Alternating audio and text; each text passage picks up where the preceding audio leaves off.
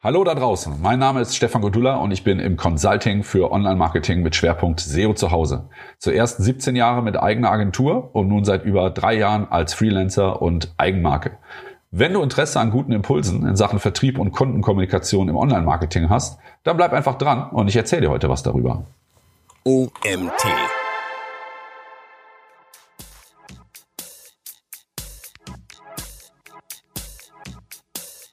Das Wichtige ist erstmal, dass von vornherein klar ist, äh, auf welcher Basis man arbeitet. Also für mich ist es ganz wichtig, dass ich dem Kunden erstmal sage, wie ich arbeite. Also ich mache heute die Dinge ausschließlich zu meinen Regeln. Es hört sich ein bisschen hart an, aber nur dann macht das Ganze auch Sinn und Spaß. Ich übernehme natürlich auch viel Verantwortung damit.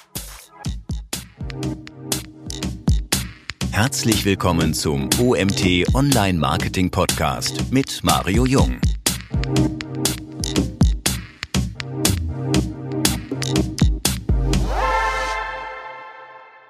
Lieber Stefan, wie gewinnst du in der Regel deine Kunden?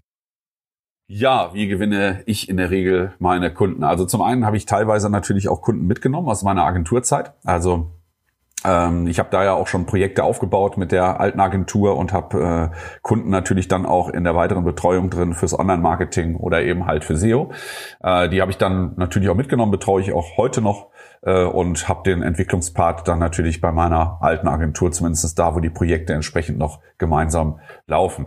Äh, dann ist es so, dass ich natürlich auch vielleicht eine andere Situation habe als äh, andere Online-Marketer, weil ich bin jetzt 20 Jahre ungefähr am Markt. Das heißt, man hat natürlich auch äh, ja viel Erfahrung. Vor allen Dingen ist man vielen Menschen begegnet. Also man hat auch ein sehr gutes Netzwerk ähm, und man lebt natürlich auch von entsprechenden ähm, Empfehlungen, die natürlich darauf eben halt oder daraus resultieren.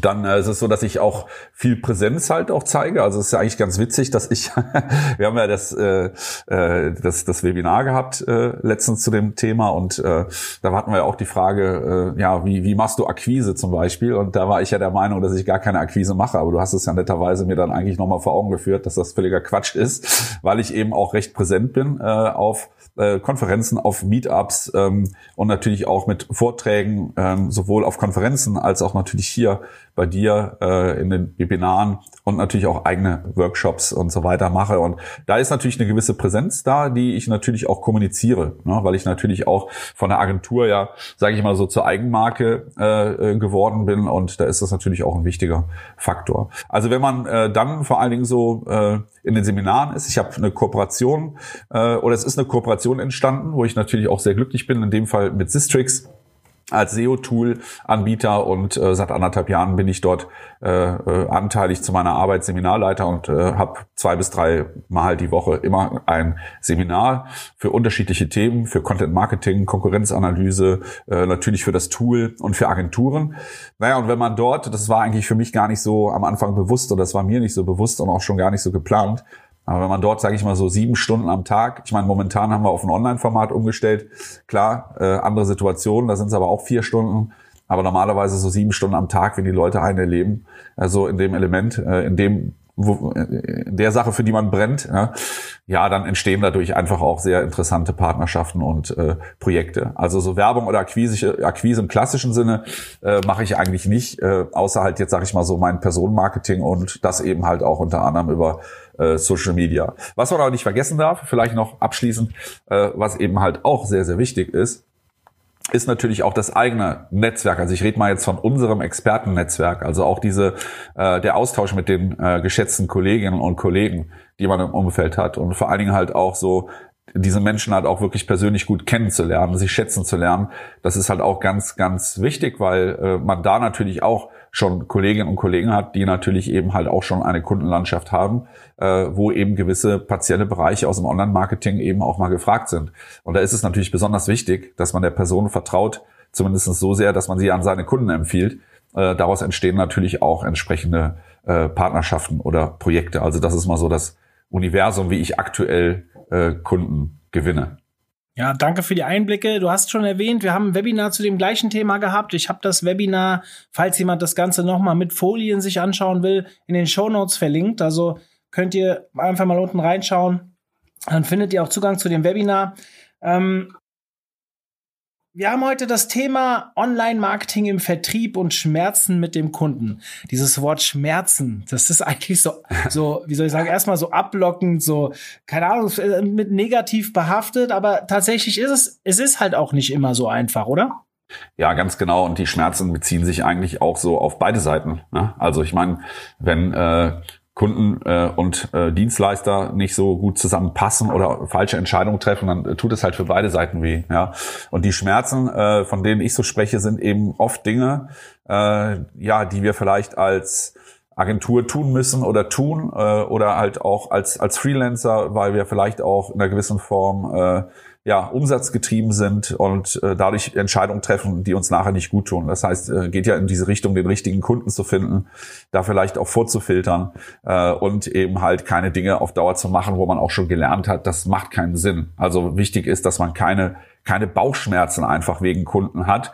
Äh, und das ist so ein Prozess, der natürlich von, von verschiedenen Seiten angepackt werden muss. Da gehört eine gewisse Konsequenz dazu. Es kann aber auch eine gewisse Strategie, ein gewisses Schema sein in der Agentur. Wie filtern wir vor? Denn äh, bei so einem Projekt im Online-Marketing, es geht ja grundsätzlich immer darum, und das ist halt die Ebene, auf der wir uns ja hoffentlich befinden, dass man erfolgreiche Projekte umsetzt. Es gibt ja umsetzende Dienstleister, die einfach, wo der Kunde kommt und der sagt, ich brauche das und das. Da wird doch nicht hinterfragt, wer sagt das oder wieso brauchst du das? Äh, wir haben ja Online-Marketing mehrere Kanäle, also nicht immer ist irgendwie eine Multi-Channel-Strategie erforderlich. Manche äh, brauchen eine Ergänzung zu den bestehenden Kanälen, manche äh, haben noch gar nichts, ja, und wissen es auch nicht, was das Richtige ist. Und da ist halt ein so breites Feld, was viele, viele ja Fallstricke auch bietet, um zu sagen, okay, ich äh, passt der Kunde zu mir und wird das ein erfolgreiches Projekt, ja, am Ende. Das ist ja wichtig. Und wenn man eben, wenn das eben nicht funktioniert funktioniert, dann muss man eben auch aufpassen. Äh, dann kann es eben auch sein, dass das auch auf die eigene Reputation geht. Ja, dass, dass der Kunde einfach gewisse Dinge vielleicht nicht äh, mitgespielt hat oder es, oder es nicht verständlich war oder seine Erwartungshaltung einfach falsch waren und solche Sachen und er am Ende vielleicht auch über uns äh, negativ spricht äh, so nach dem Motto, dass wir es jetzt als Dienstleister äh, nicht gebracht hätten. Äh, aber es lag dann wahrscheinlich eher auch an beiden oder man hat von vornherein irgendwie vielleicht dann doch da eine falsche Entscheidung getroffen. Und das sind so die Schmerzen. Und vor allem das Problem ist ja, dass in dieser Schnittstelle äh, ist dieses Agentur-Matching, ich bleibe jetzt mal beim Begriff Agentur, äh, einfach total schwer, weil da geht's halt auch nicht um Preise oder um Kosten, sondern es muss einfach zum Kunden passen. So, das kann menschlich sein. Äh, und äh, manchmal ist es vielleicht auch ein bisschen der Preis, wobei das sollte eigentlich als letztes erstmal irgendwie ein Thema sein in der Kundenanbahnung. Und äh, ja, das ist halt irgendwie so das Problem, dass es noch lange nicht heißt, wenn man jetzt, auch wenn man kompetent ist, wenn man teuer ist, dass es vielleicht zu dem Kunden passt. Man muss eigentlich das so hinkriegen, dass für beide Seiten, dass beide Seiten motiviert sind miteinander zu arbeiten. Und es bringt mir auch nichts, wenn ich zur teuersten Agentur gehe und da macht es dann da der Praktikant, weil ich als Kunde an sich äh, uninteressant bin vielleicht für das Unternehmen. Dann habe ich viel Geld ausgegeben und trotzdem schlechtes, äh, schlechtes Ergebnis. Also dort liegt im Prinzip so die, die Problematik äh, äh, in diesem ganzen Thema, wenn es um, um Schmerzen geht. Daraus können halt viele Schmerzen entstehen, nämlich wenn man unzufrieden ist oder vielleicht einfach schon nach Hause geht und schon ein schlechtes Gefühl hat, äh, manchmal vielleicht auch denkt, hoffentlich nimmt der Kunde das Angebot nicht an oder solche Sachen. Ja. Äh, und da ist halt eine relativ breite Fläche, das eben halt von beiden Seiten besser zu machen. Aber ich denke, dass in der Kundenlandschaft äh, immer noch so der meiste äh, Bedarf an Kompetenzsteigerung vorliegt, wenn es eben um Online-Marketing geht, um da eben auch entsprechende Schnittstellen zu bilden. Ja, okay.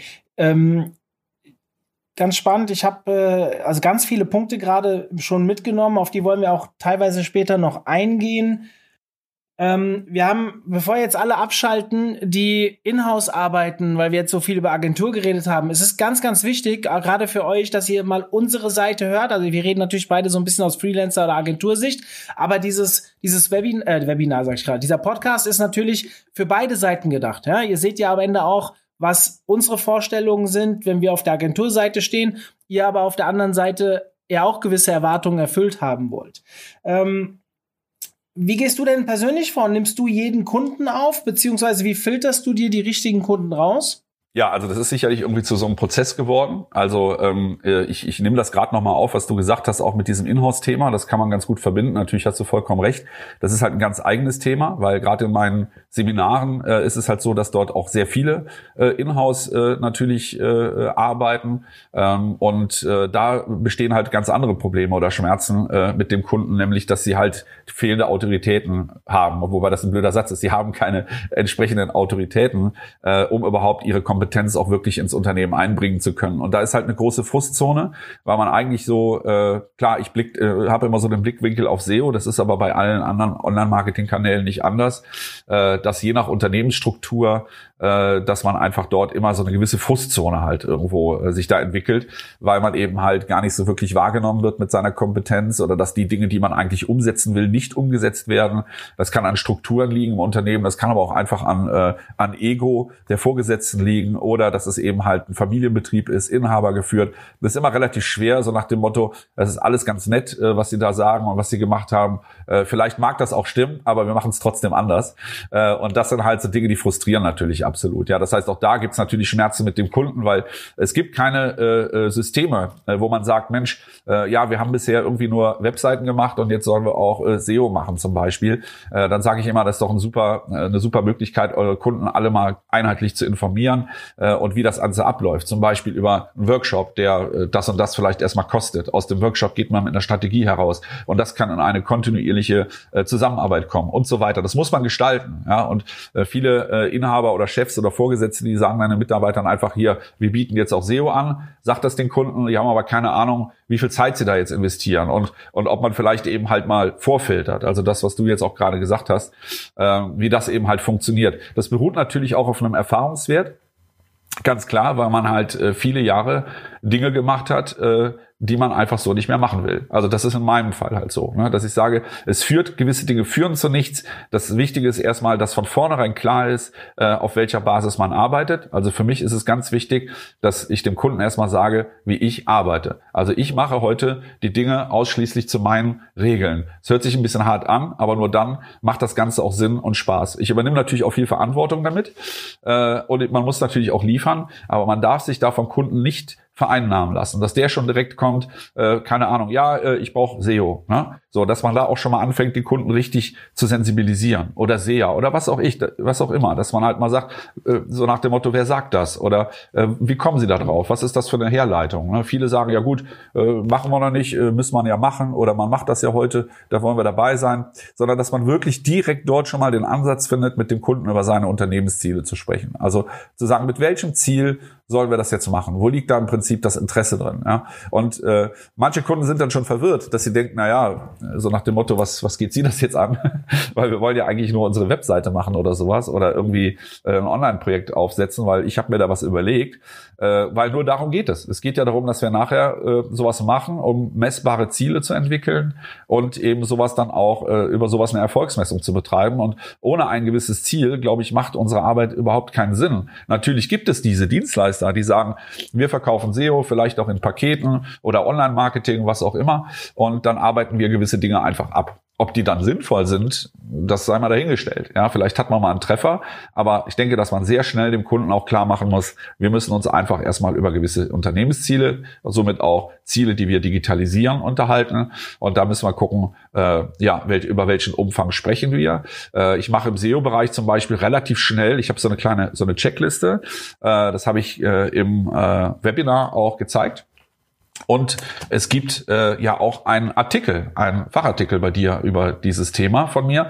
Und da führe ich es auch nochmal auf, dass man sagt, ich habe so eine kompakte Vorgehensweise, wo ich mir relativ schnell äh, schon während des Gesprächs mit dem Kunden einen Überblick schaffen kann, wenn es ein bestehendes Projekt ist, mit was habe ich da zu tun. Man erkennt relativ schnell eine gewisse Handschrift, worauf wird geachtet, worauf wird nicht geachtet. Ich kann im SEO-Bereich zum Beispiel so ein Projekt mal ganz schnell in eine On-Page-Analyse schmeißen. Klar, wenn natürlich so ein Crawl drei Stunden dauert, weil das ein Riesenprojekt äh, äh ist, dann rufe ich den Kunden halt zurück. Aber im Gesamtaufwand 15 bis 20 Minuten weiß ich eigentlich ganz gut, äh, wie kann ich das Ganze einschätzen und wie, ich, wie muss ich an den Kunden rangehen. Das heißt, ich habe da für mich schon das erste Gefühl zu sagen, habe ich da Lust drauf oder nicht? Weil ganz ehrlich, darum geht's halt. Ne? Ich weiß, man ist umsatzgetrieben, man hat Kosten, man hat Mitarbeiter, wenn das der Fall ist, äh, aber äh, das, das, das ist einfach das Problem. Es darf nicht in erster Linie umsatzgetrieben sein, äh, sondern es muss eben halt Sinn machen und da muss Potenzial drin stecken. Und so kann ich dem Kunden in so einem Gespräch auch schon mal ganz gut auf den Zahn fühlen und schon mal sagen, was ist überhaupt erforderlich.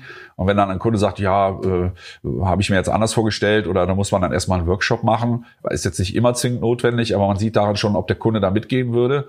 Äh, und natürlich kann man auch mal einen gewissen Kostenumfang fallen lassen, um einfach mal rauszuf rauszufinden, ist der Kunde da auf dem richtigen äh, Weg, hat, hat man da so eine ähnliche äh, Basis, auf der man sich befindet. Und je weiter das auseinander liegt, sicherlich über die Zeit auch eine Gefühlssache, äh, äh, lehne ich das entweder direkt ab oder mache elegant irgendwo so, eine, so einen Bogen, dass ich vielleicht dann auch auf fehlende Ressourcen oder was hinweise. Aber dann mache ich das eben halt nicht. Sobald das interessant ist, äh, geht man mit einem Kunden dann eben halt so ein bisschen in die, in die tieferen Gespräche und ja, zum Beispiel über einen Workshop. Es ist ja auch immer die Frage, was hat man für eine Situation? Ne? Also geht es um einen Relaunch, geht es um ein ganz neues Projekt, geht es um ein bestehendes Projekt, was irgendwie nicht aus den Schuhen kommt und welcher Kanal ist eigentlich gefragt? Also davon hängt das sicherlich nochmal ein bisschen ab. Aber ich mache, um das abzuschließen, heute zumindest nichts mehr, äh, wo ich Bauchschmerzen habe. Das macht keinen Sinn mehr. Ne? Habe ich lang genug gemacht und da äh, adaptiere ich gerne ein Zitat oder ein Rezitat, äh, wo es heißt, äh, wer immer Ja sagt, macht Umsatz und wer auch mal Nein sagt, macht Gewinn. Und das stellt sich in der Regel auch als wahr heraus. Hm. In welcher Situation sind deine potenziellen Kunden, wenn sie gerade nach dir oder einer anderen Agentur suchen? Ich denke, dass es da ganz unterschiedliche Situationen äh, gibt, gerade im Online-Marketing, auch gerade dadurch, dass wir ja unterschiedliche Kanäle haben, die wir da bedienen. Äh, zum einen liegt das auch so ein bisschen an der unterschiedlichen Reife, also sowohl bei Agentur, Dienstleister als auch auf Kundenseite. Das heißt, was habe ich selber schon an Erfahrung? Wie sehr, wie, wie sehr bin ich in dem Thema schon drin? Äh, weiß ich wirklich schon ziemlich konkret, was ich brauche? Oder habe ich eigentlich keine Ahnung und brauche von Anfang an eine vertrauensvolle Beratung? Äh, das heißt, das Risiko, je weniger ich weiß, desto größer ist das Risiko, dass ich vielleicht eine falsche Entscheidung treffe, was äh, eben halt irgendwie den Dienstleister angeht. Und je mehr ich in dem Business vielleicht drin bin und auch Erfahrung gemacht habe, vielleicht natürlich auch schon Geld verbrannt habe als Kunde, umso genauer weiß auch der Kunde, was er vielleicht nicht mehr will. Ja, es hängt viel äh, an der Kompetenz der digitalen Schnittstelle beim Kunden, wenn es die überhaupt gibt. Es ist also kein Thema der äh, der Sekretärin oder des Chefs selber. Äh, oft muss der Kunde erstmal eine digitale Schnittstelle schaffen und die fehlt oft. Gerade so im Mittelstand da haben wir das Problem. Äh, das heißt, da sind oft welche in der Situation, die eigentlich gar nicht so genau wissen und die brauchen eigentlich eine ganz allumfassende Beratung und halt erstmal ein Konzept. Und auch da ist man wieder bei Unternehmenszielen oder bei Dingen, die eben dort relativ dringlich sind, um in so eine Strategie reinzukommen. Viele Mythen natürlich bringen auch äh, manche Kunden mit. Den muss man erstmal so ein bisschen, die muss man erstmal so ein bisschen aus dem Weg räumen. Äh, oder die, die Online-Marketing-Kanäle, die es braucht, die sind noch gar nicht eruiert. Äh, und es ist halt auch meistens keine Strategie vorhanden oder Ziele definiert, wie ich jetzt schon zwei, dreimal erwähnt habe. Ähm, manchmal hat man auch äh, oder hat der Kunde auch einfach nur Druck oder Panik, ja, und möchte eben halt jetzt schnell dabei sein, weil man das Gefühl hat, ich verliere den Anschluss. Ja, also äh, ganz unterschiedliche Situationen. Also entweder wirklich ein, ein, spontaner Verlust in irgendeinem Bereich, spontane Optimierung oder eben halt, dass man bisher keinen Erfolg hatte, ist natürlich auch immer wichtig äh, an der Stelle, dass wir als Dienstleister nicht dafür verantwortlich sind, dass der Kunde jetzt schon viel Geld verbrannt hat. Also das gibt's halt auch oft, ne, dass der Kunde sagt, jetzt habe ich schon so und so viel Geld ausgegeben, das hat alles nicht geklappt. Äh, wenn Sie das jetzt aber machen, dann darf das aber nicht viel kosten. Äh, das ist auch so eine Sache, das ist halt nicht unser Problem, ne, sondern wir sollten dem Kunden klar suggerieren, in dem Sinne, wenn wir das auch wirklich so tun, ja, wir verbrennen kein Geld. Also ist eigentlich so mein größter USP, zu sagen, auch wenn das jetzt vielleicht etwas teurer ist, als du dir vorgestellt hast, aber ich verbrenne kein Geld. Und das ist am Ende immer noch billiger, äh, als eben halt es mit Inkompetenz zu tun zu haben. Also wenn jemand meint, dass irgendwas teuer ist, dann äh, sollte man es dann mal mit Inkompetenz probieren. Das äh, äh, ist kein Vergleich. Und deshalb äh, finde ich, sind die Situationen, in, sind die Agenturen in ganz äh, oder die Kunden in ganz unterschiedlichen Situationen. Und mir macht es natürlich besonders Spaß, wenn da schon eine gewisse Ebene erreicht ist, äh, wo man Online-Marketing schon betreibt äh, und wo man eben halt äh, so ein bisschen mehr auf, auf Augenhöhe natürlich halt äh, äh, arbeitet. Aber es ist genauso spannend, wenn der Kunde eben offen dafür ist, die Kunden an die Hand zu nehmen und äh, wirklich erstmal überhaupt auf den Weg zu bringen, dass das richtige Mindset, wie man so schön sagt, halt auch da ist, dass auch entsprechende Budgets verlagert werden, dass man dieser Sache eine entsprechende Priorität halt auch einräumt. Also sehr hm. breites Feld. Ähm, du hast jetzt viel über Abrechnung beziehungsweise Kosten gesprochen. Wie rechnest du denn mit deinen Kunden ab? Es gibt ja diese Diskussion zwischen zeitbasiert oder wertebasiert. Bietest da Varianten an? Was würdest du anderen empfehlen? Ja, also da haben wir ja auch beim Webinar äh, ausführlich drüber gesprochen. Also äh, grundsätzlich gesehen gibt's verschiedene Modelle. Also ich habe ja so unterschiedliche Dinge, die ich halt in der Praxis mache. Das heißt, das fängt beim Sparring an, ne? äh, wo ich ganz normal nach Stundensatz äh, abrechne. Äh, ich sag mal im 15-Minuten-Takt. Also ich kenne auch äh, andere Agenturen, äh, die, äh, sage ich mal, im Minutentakt oder so abrechnen. Ich meine, das muss jeder selber wissen, wie er das auch äh, dargestellt kriegt. Äh, und äh, das ist halt ein Sparring, das heißt, das kann eine halbe Stunde sein, das kann auch zwei Stunden sein, das kann einfach nur ein Telefonat sein, das kann irgendwas am Screen sein oder ein Videomeeting was auch immer. Da geht es einfach darum, dass, dass die Kunden, das ergibt sich oft auch aus Seminaren, wo sie auch meinen, Mensch, kann ich dich mal anrufen, kannst du uns nicht irgendwie mal ein bisschen Starthilfe geben, kannst du uns nicht mal ein paar entscheidende Optimierungsempfehlungen geben. Ja, und dann ist das am Ende auch gar nicht so teuer, wie man manchmal meint, sondern wenn man da eine Stunde telefoniert zum Beispiel, dann hat man, oder eine halbe, hat man direkt mal zwei Wochen Arbeit, die man daraus die daraus resultieren. Äh, das ist also so die eine Variante. Dann ist natürlich halt so eine Maintenance-Geschichte, dass man auch mit dem Kunden vielleicht nach einem Initialaufwand, also wenn man sieht, pass auf, wir brauchen erstmal ein Setup für gewisse Dinge. Äh, da müssen wir erstmal irgendwie, keine Ahnung, zwei, drei, vier Tage investieren, damit wir eben erstmal eine gute Basis haben. Und dann geht man über in eine Maintenance, über zum Beispiel ein monatliches Budget, wo ich dann auch schon mal sage, also ich setze eigentlich immer so zwei Personentage pro Monat pro Projekt an. Äh, es gibt aber auch, also Minimum. Es gibt aber auch Ausnahmen, wo es einfach, wo es auch zu einem Tag im Monat irgendwie Sinn macht. Wichtig ist, dass natürlich Relation Aufwand und Kosten äh, gesund sind. Und da ist es einfach ein monatliches Budget, was abgerufen und abgearbeitet wird. Dann gibt es sowas wie Projektbegleitung. Also wenn ich jetzt Relaunch-Begleitung mache, zum Beispiel, auch bei größeren Projekten im E-Commerce-Bereich, da wird halt viel Konzeption gemacht, Dokumentation, User Stories und solche Sachen. Da bucht der Kunde eigentlich ein gewisses Kontingent an Manntagen äh, die wir vorher so einigermaßen versuchen abzuschätzen für die Konzeption, für gewisse Umsetzungen, äh, für, für die Begleitung beim, beim Live, Going Live und solche Sachen, das Monitoring. Und da ruft der Kunde einfach äh, Tage ab aus dem Kontingent. Und wenn man später sieht, okay, das passt vielleicht nicht ganz, dann äh, muss man das eben halt noch mal ein bisschen angleichen. Ja. Und dann gibt's vielleicht noch mal noch so Pauschalsachen, wenn man sagt, okay, ich bin jetzt nicht so ein super Freund davon, aber es ist halt klar, der Kunde braucht halt auch schon so ein bisschen was in der Hand. Also immer zu sagen, das kennt man ja aus der agilen Softwareentwicklung, äh, immer nur zu sagen, ja, das kann man alles nicht abwägen, das ist eine monatliche Sache, da müssen sie einfach kontinuierlich Geld reinpumpen, äh, ist für den Kunden manchmal ein bisschen schwierig. Ja. Und deshalb finde ich ganz cool, äh, gibt es halt auch so ein T-Shirt-Modell, äh, was ich eigentlich äh, so äh, bei den ein oder anderen Agenturen mal gesehen habe, äh, wo ich halt auch ein bekannter Kollege, befreundeter Kollege von mir das in seiner Agentur so umsetzt. Das sind so T-Shirt-Größen, ne? dass man zum Beispiel sagt, äh, wenn man Kunden sagt, pass auf, das ist halt so so eine so eine M oder eine L oder eine S-Geschichte bedeutet das zum Beispiel bei S, das kann äh, der Best Case kann im Prinzip vier Stunden sein, ja und äh, der Nennwert ist eher so ein Personentag. Das heißt, man sagt, geh mal von einem Tag aus. Im besten Falle sind wir in vier Stunden fertig. Und der Worst Case sind zum Beispiel zwei Personentage. Ja. Und das kann ich gestalten, wie ich will. Wenn ich sage, okay, das ist so ein Ding, worüber wir jetzt sprechen, ist eher so eine XL-Thematik. Bedeutet, richte mal, richte dich mal nach vier Personentagen. Im äh, grundsätzlich, beziehungsweise richte dich mal nach acht Personentagen. Im besten Falle sind wir in vier Tagen fertig, aber im schlimmsten Falle sind es 16. Da ist es immer noch eine Spanne drin, aber der Kunde hat irgendwie was, was er echt einfach greifen kann, wo er sagen kann, okay, dann hau ich den Worst Case rein, und äh, dann werden wir wahrscheinlich nicht immer Worst Case haben, sondern das heißt, ich werde regelmäßig von dem Budget auch immer was übrig haben. Das kann ich dann weiter verteilen, aber ich habe zumindest erstmal eine messbare Größe. Äh, ja, und dann hat man halt so dieses Thema wertebasiert. Da habe ich mich ja auch letztes Mal schon so ein bisschen rausgehalten, weil äh, ist, glaube ich, ein ganz schwieriges Thema. Äh, muss man auch können, muss man auch die richtigen Kunden für haben, dass man halt sagt, okay, ich mache das nicht davon abhängig, wie lange ich dafür brauche. Ich überlege mir, äh, welchen Wert hat das für den Kunden oder der Kunde sagt mir, welchen Wert das für ihn hat und dann leite ich daraus Betrag X ab. So, und dann kann es vielleicht sein, dass ich für eine Menge Geld, wo ich vielleicht vorher vier, fünf Tage für gearbeitet hätte, äh, vielleicht nur drei Stunden brauche.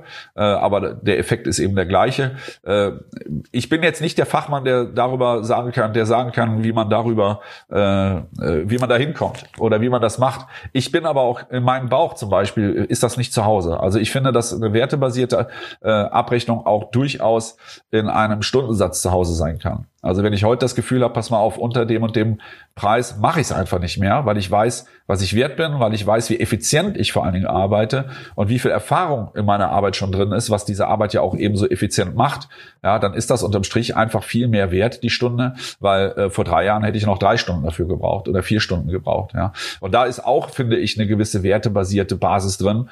Äh, wer das aber eben halt in eine ganz andere Richtung machen will, da gibt sicherlich Kolleginnen und Kollegen, die so was vielleicht machen. Ich glaube, auf dem Freelancer Day zum Beispiel hat der René ja, der René Demand ja ein bisschen was darüber erzählt und auch ein anderer Kollege äh, hat ja darüber gesprochen. Äh, ist, ist so eine Sache. Da fühle ich aber momentan bei mir noch nicht so den Punkt, wo ich sage, da, da will ich mich mit auseinandersetzen. Mhm. Ich bin da ganz zufrieden momentan mit dem Pricing, äh, wie ich das so angehe. Also die Aufzeichnungen vom Freelancer Day sind leider nicht zur Verfügung, aber ich habe in der in den vergangenen Wochen einen Podcast mit dem Markus Hartmann aufgenommen. Und das ist jemand, der dieses wertebasierte Bezahlmodell, äh, ja, ich will nicht sagen, äh, präferiert, weil er sieht es sogar als einzigste Option, einzige Option, Entschuldigung. Und ähm, hört doch mal rein. Also der hat seine Ansätze. Ich bin mit beiden Seiten, finde ich, charmantes dran, aber kann auch, für mich ist immer so eine Mischlösung der richtige Weg. Muss jeder für sich entscheiden. Lasst den Podcast einfach mal auf euch wirken. Ich werde ihn auch in den Show Notes verlinken. Genauso wie den angesprochenen Artikel von Stefan werdet ihr auch in den Show Notes finden. Stefan, ähm, du bist ja von Haus aus im SEO-Bereich unterwegs. Gibt es in deinen Augen Unterschiede im SEO bzw. Online-Marketing-Vertrieb? Wenn auch nur klein? Äh, ja, ich finde definitiv. Also gar nicht so klein, denn ich denke, äh, nirgendwo sind Wissen, Erwartungshaltung, Preise, Kompetenz äh, so weit auseinander oder variabel wie bei SEO. Also äh, ich sag mal, die wenigsten Kunden sind äh, für den Kanal meines Erachtens schon wirklich bereit, obwohl sie da schon Geld äh, verbrannt haben. Und es wird halt auch noch immer viel mit Ängsten der Kunden gespielt und es existieren halt auch Geschäftsmodelle sowie eben auch auf einer großen Breite entsprechende Inkompetenzen, äh, die auch kein gutes Licht auf SEO werfen. Äh, zum Teil, ja. Also ich rede immer so ein bisschen verallgemeinernd, aber es ist so. Ich glaube, viele werden mir da zustimmen, dass man wahnsinnig viel Aufklärungsbedarf hat. Äh, der Markus äh, Hövener, der ist ja auch äh, äh viel unterwegs in der Aufklärung, was ich auch sehr schätze. Der hat gerade erst äh, gestern oder vorgestern nochmal so ein Thema rausgebracht, äh, wenn es um äh, SEO im CMS geht zum Beispiel. Ne? Dass man erstmal klar ist, äh, ja, ich habe SEO im CMS schon drin, solche Sachen zum Beispiel. Ne? Dass man da eben schon, das, da gibt's etliche Beispiele, wo man dem Kunden erstmal wieder ein paar Schritte zurückholen muss und dann sagen muss, pass mal auf, so und so ist das gemeint. Das heißt, es bringt dir erstmal gar nichts, sondern es sind eben Funktionen, äh, die dir entweder entsprechende Anhaltspunkte liefern, deine Inhalte eben entsprechend besser zu gestalten. Äh, und man muss natürlich das Ganze auch richtig interpretieren können. Und ich, ich sage immer, oder ich habe mal gesagt, äh, glaube auf dem SEO Day vor zwei oder drei Jahren, äh, also die wahre Qualität eines SEOs beziehungsweise die wahre Kompetenz eines SEOs liegt in der Qualität seiner Interpretation. Das heißt, wir müssen eben halt auch äh, schauen, wie wir bestmöglich aus den Daten, äh, die wir geliefert bekommen, auch entsprechend richtige Maßnahmen ableiten. Und ich glaube, da gehört schon eine Menge auch Erfahrung dazu und eine Menge Kompetenz und die kann man eben halt nicht, äh, kann man sich nicht erkaufen. Ähm, und wie gesagt, die Geschäftsmodelle. Also es geht nicht darum, dass man einfach umsetzt, am besten halt, wenn der Kunde kommt und sagt, ah, ich habe mal eine Idee, wie wäre es eigentlich, wenn wir das und das machen?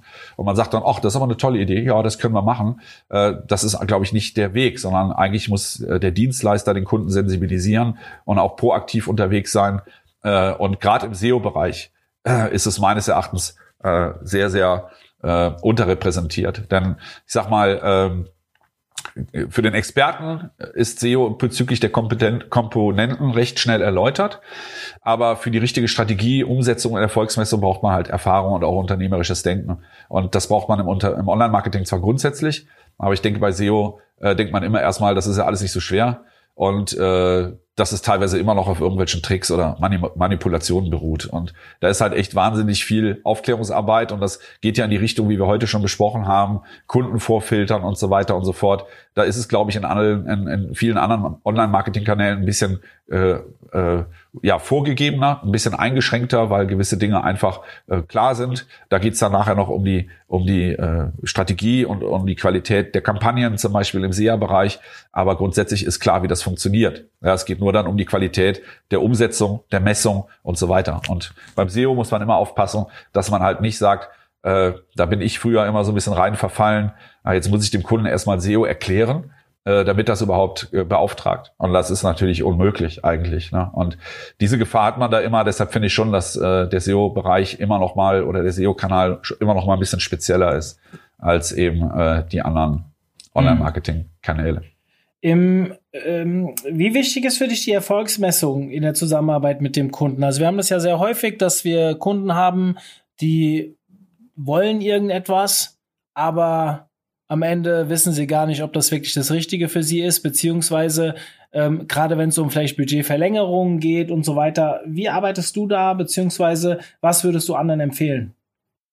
Also Erfolgsmessung ist für mich das A und O. Also ich sage immer, alles muss messbar sein. Das will ich schon aus eigenem Interesse, weil ich möchte einfach nicht in Situationen kommen, wo gerade der Kunde immer oft so sagt, so ja, ne, wie weit sind wir denn jetzt und was bringt mir das jetzt?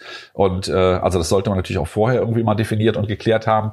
Aber es muss meines Erachtens alles messbar sein, auch fürs, fürs eigene Interesse. Es ist halt Unternehmensentwicklung. Ne? Ich glaube, dass das auch ein ganz wichtiger Aspekt ist. Auch in der Kundenkommunikation, auch beim Vorfiltern kann man das anwenden, äh, auch beim, beim Pricing und so weiter, dass man dem Kunden klar machen muss, das ist Unternehmensentwicklung. Wenn es keine Unternehmensentwicklung ist, also Online-Marketing, Webseite, äh, was auch immer, äh, dann äh, macht man das anscheinend ja nur zum Spaß. Und äh, dafür sind wir ja eigentlich nicht da.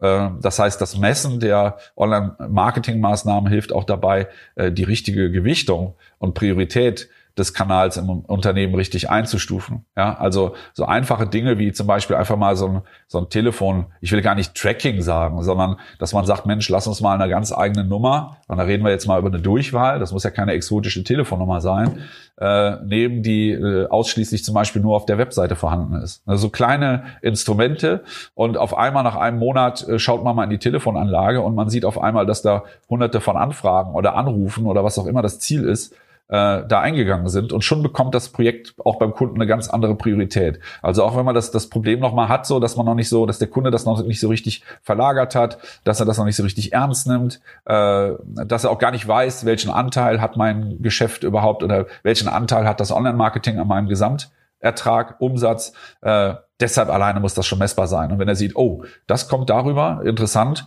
dann äh, äh, sollten wir uns damit dann doch im nächsten bisschen oder ein bisschen konkreter beschäftigen. Wir sollten vielleicht in der Budgetplanung das ein bisschen anders einstufen und äh, ja, schauen Sie zu, dass das so bleibt und äh, dass es vielleicht noch besser wird. Also messbare Ziele sind auch für den Kunden wichtig, auch wenn er es noch nicht meint, äh, weil er einfach genau sieht, dass da wirklich was passiert. Ja. Und man spürt eben auch, sage ich mal, äh, das, das, das angesprochene Kapital und den Wert der Institution äh, bei diesem Unternehmenszweig. Ja? Also der äh, ähm, Kunde äh, muss einfach sich darüber bewusst sein, dass er sich mit der Zeit natürlich auch was aufgebaut hat und dass er da im Prinzip eben halt auch äh, einen Wert hat. Äh, und äh, das war viel, dass halt die Gefahr groß ist, über die Zeit äh, das Ganze auch zu vernichten, weil man vielleicht irgendwie schnell mal einen Agenturwechsel macht oder eben halt auch äh, falsche Entscheidungen trifft. Und allein deshalb finde ich halt die Erfolgsmessung wahnsinnig wichtig und auch für mich selber. Ich will ja auch so viel Erkenntnisse wie möglich aus einem Projekt ziehen. Und da ist es eben auch wichtig, dass ich nachher sagen kann, okay, äh, ja, was hat das Ganze gebracht? Wie hat es sich entwickelt und was war dafür verantwortlich? Also deshalb ist mhm. Erfolgsmessung für mich eigentlich unabdingbar. Hm. Hast du Tool-Empfehlungen irgendwie, CRM oder fürs Reporting? Ja, also ich selber äh, arbeite jetzt nicht mit einem CRM, weil es einfach für mich nicht, äh, ich, ich brauche es halt einfach nicht. Äh, ich bin relativ nah an der ganzen Sache dran oder habe langfristige Partnerschaften und äh, äh, was Projektmanagement angeht, äh, klar, da arbeite ich selber eben halt mit Tools wie Asana oder Slack oder Zoom fürs Video, äh, fürs Videomeeting und natürlich auch äh, SEO-Werkzeuge. Also ich selber arbeite seit neun Jahren mit mit Sistrix. Ich denke, jeder hat da so seinen sein Habitat in seinen Tools äh, oder ein Screaming Frog zum Beispiel. Aber natürlich auch die Analyse-Tools, wie eben halt Google Analytics oder eben halt die Google Search Konsole, äh, wo man sehr viele Daten schon rausholen kann, PageSpeed-Tools und so weiter. Von der Kundenseite kommen natürlich auch immer wieder ergänzende Produkte hinzu. Ne? Also gerade so fürs, fürs Projektmanagement, dass sie eben halt dann mit GitLab oder mit Jira arbeiten oder eigene Tools haben fürs Videomeeting oder andere Analyse-Tools nutzen, wie jetzt Pivik oder sowas in der Richtung. Äh, und ähm, ich, also sicherlich nutze ich auch Social Media und und und meine Webseite, sag ich mal, als äh, für für potenzielle Interessenten. Äh, aber äh, grundsätzlich gesehen äh, ist so als One-Man-Show in meinem Fall das Universum relativ überschaubar. Was Reportings angeht, äh, da habe ich halt vor einiger Zeit, ungefähr so seit ein zwei Jahren, äh, habe ich dort äh, umgestellt und mache nur reine Screencasts. Also ich mache das so, dass ich den, oder sagen wir mal so, ich hatte äh, das Problem, dass mir so Standard-Reports aus, aus SEO-Tools oder, oder einfach so irgendwelche Listen, irgendwas, irgendwelche Rankings, die man dem Kunden schickt, die bringen in der Regel überhaupt nichts, weil sie total äh, weil sie überhaupt nicht aussagekräftig sind. Also hat man den, ist man den Schritt gegangen oder wenn ich den Schritt gegangen habe, gesagt, die Reports müssen besser werden. Das folgt, äh, das führt dazu, dass man stundenweise äh, Zeit in das Reporting investiert, damit man das präsentativ, repräsentativ aufbaut, dass der Kunde das auch wirklich versteht und ähm, Deshalb habe ich dort im Prinzip äh, auf Screencasts umgestellt. Äh, da nutze ich Screencastify. Das ist eine Chrome Extension, die eben halt äh, ja auch sehr sehr günstig ist. Kostet glaube ich irgendwie keine Ahnung 30 Dollar im Jahr und die kann eigentlich alles. Das heißt, ich bereite das vor, ich mache meine Tabs auf, die ich gerne äh, über die ich sprechen will. Ich zeige dem Kunden quasi im Screencast, im Tool, äh, wie ich es analysiert habe, wie ich darauf komme. Äh, er kriegt einen Eindruck oder einen besseren Eindruck über meine Arbeit. Und äh, manchmal haben die Marketingabteilungen bei den Kunden auch gleiche Tools, die sie nutzen. Sie kriegen also auch noch ein paar Learnings mit, wie man auf das ein oder andere Ergebnis kommt. Äh, und der Vorteil ist an so einem Screencast, äh, ja, man kann ihn halt einfach sich anschauen auf dem Handy, auf dem Desktop. Ich kann das anhalten, ich kann es nochmal angucken, ich kann es weiterleiten an Teammitglieder. Äh, ich habe Kunden, wo, äh, sage ich mal, jeden Monat einmal so ein Jure Fix ist, wo alle Beteiligten aus dem Online-Marketing äh, zusammensitzen. Äh, da habe ich meistens aber Seminare oder mache ich eine Viertelstunde, 20 Minuten Screencast über den aktuellen Stand im Bereich SEO fertig. Das spielen die dann ein. Jeder ist auf dem gleichen Stand und äh, das ist halt eigentlich der Vorteil daran und alle lieben es, ne? weil so, so ein schriftlicher Report, der Kunde kriegt das, der sieht erstmal, oh, okay, das muss ich jetzt alles lesen, äh, dann fängt er vielleicht sogar an, dann klingelt das Telefon, dann legt er das das erste Mal weg und dann liegt das da vier Tage und man selber denkt immer, der Kunde ist auf dem gleichen Stand wie ich und nach drei Monaten äh, sagt der Kunde, ach so, ja, das habe ich damals gar nicht gelesen, das muss ich mir noch durchlesen und so. Ne? Und deshalb fahre ich mit diesem Screencast, Screencast sehr gut. Vorbereitungszeit äh, ja, vielleicht halbe, dreiviertel Stunde äh, und die Aufnahme, meistens beschränke ich das so auf 20 Minuten äh, und dann hat man eigentlich vom Aufwand her eine gesunde Relation und äh, ja, den Nutzern, äh, äh den Kunden gefällt es bisher auf jeden Fall. Hm. Ich werde das Screencastify, das Tool, auch mal in die Shownotes aufnehmen. Im, Im, Webinar sprachst du von einem Pricing Mindset. Was meintest du damit genau? Hast du vielleicht ein, zwei Beispiele für uns? Ja, klar. Also wichtig, äh, was dabei rauskommt, und ich glaube, das ist auch das äh, Ziel von dem Kollegen. Es tut mir leid, dass ich jetzt den, den Namen nicht mehr, wo du eben meintest, der auch im äh, Freelancer, der noch neben René gesprochen hat. Der über Markus das Thema. Hartmann. Der Markus Hartmann. So. Und ich glaube, dass das auch eine Message ist, die er da so ein bisschen rüberbringen will, unabhängig davon, ob man sich jetzt wirklich der wertebasierten Abrechnung verschreibt, ist, glaube ich, einfach so das Mindset, was dahinter steht. Also ich finde, man muss halt einen Preis zu 100 Prozent vertreten und sich auch danach fühlen, ja, dass ich mit dem aktuellen Wissen das auch wert bin. Ja. Der Kunde braucht immer ein gutes Gefühl, wenn er Geld ausgibt beziehungsweise investiert. Das geht uns allen so. Wenn wir irgendwo hingehen oder essen gehen oder einkaufen gehen oder irgendwas bestellen und geben Geld aus, dann soll das ein positives Erlebnis sein. Ja. Und das hängt eben von vielen Dingen ab. Das heißt, wenn ich selber nicht weiß, was ich wert bin oder auch direkt mit Nachlässen, mit einer Verhandlungsbasis oder Rabatten um die Ecke komme, äh, dann weiß ich eben halt anscheinend wirklich nicht, was ich wert bin. Und äh, ich sage immer, man verhandelt ja auch nicht mit einem Chirurgen. Ne? Also daran sollte man immer mal denken. Also wenn man Experte ist und dem Kunden hier hilft, weil egal wie groß so ein Kunde ist, als Online-Marketing äh, Experte oder eben halt Online-Marketing oder Online-Marketer ist man bei Kunden oft immer noch der mit der meisten Ahnung am Tisch, egal wie groß der Kunde ist und äh, wie groß der Kunde ist. Und deshalb ist auch völlig okay, äh, wenn man äh, äh, auch bezüglich des Pricings vielleicht auch noch was irgendwie im unteren Bereich agiert, äh, solange man das aber zu 100 Prozent auch leben kann und innerlich auch nicht bereit ist, da irgendwie nachzugeben, weil da gibt's halt keinen Grund für. Ja, man wächst äh, einfach als Persönlichkeit auch mit seinem Fachwissen durch das Feedback der Kunden, äh, so dass es ganz automatisch auch passiert, dass man irgendwann nicht mehr bereit ist, auf einer bestimmten Basis zu arbeiten, sondern verlangt einfach mehr. Ja, es darf aber auch nicht zu viel sein. Also da spreche ich jetzt in erster Linie natürlich von mir und wie ich so gestrickt bin, dass man dann dem Kunden gegenüber wieder unsicher wird, ne, weil man sagt, boah, hoffentlich kriege ich dem jetzt diesen Mörder-Stundensatz verkauft, sondern da muss, muss man einfach sitzen und sagen, äh, bei aller Liebe, egal wie gut, wie gut wir uns verstehen, aber darunter äh, mache ich es nicht. Und es gibt auch keinen Nachlass, weil es halt keinen Grund dafür gibt. Ja, also äh, da man im Vorfeld ja eh versuchen sollte zu irrigieren, ob man da zusammenpasst äh, und eine Sprache spricht mit dem Kunden und der Kunde das Gefühl bekommt, er hat jetzt den Experten gefunden, welchen er auch gesucht hat, dann spricht man äh, auch über Kosten, aber es darf eigentlich keine Rolle mehr spielen, ob man dann 100, 140 oder 160 Euro die Stunde kostet. Äh, Im optimalen Fall ist, wie gesagt, die Preisthematik bei der Kundenanbahnung eher ein Punkt, der zum Schluss kommt. Vorher ist viel wichtiger, äh, was möchte man eigentlich, wie geht man daran, passt man zusammen, kann man hat der Kunde das Gefühl, dass ich ihm echt helfen kann und dann kommt natürlich irgendwann auch die Frage, was kostet das? Aber damit direkt irgendwie äh, äh, anzufangen, ist eh keine gute Idee. Also das ist für mich eben wichtig, dass man wirklich weiß, was man wert ist äh, und das auch vertritt und äh, der Kunde braucht Sicherheit, wenn er Geld ausgibt. Und wenn er das Gefühl hat, äh, da weiß eigentlich gerade gerade selber vielleicht einer nicht, äh, was es jetzt wirklich am Ende kostet, ist das kein gutes Gefühl, meiner Meinung nach. Hm. Ja, ich würde sagen, es war schon ein richtig cooles Schlusswort. Also gerade zum Ende ähm, nochmal gut zusammengefasst.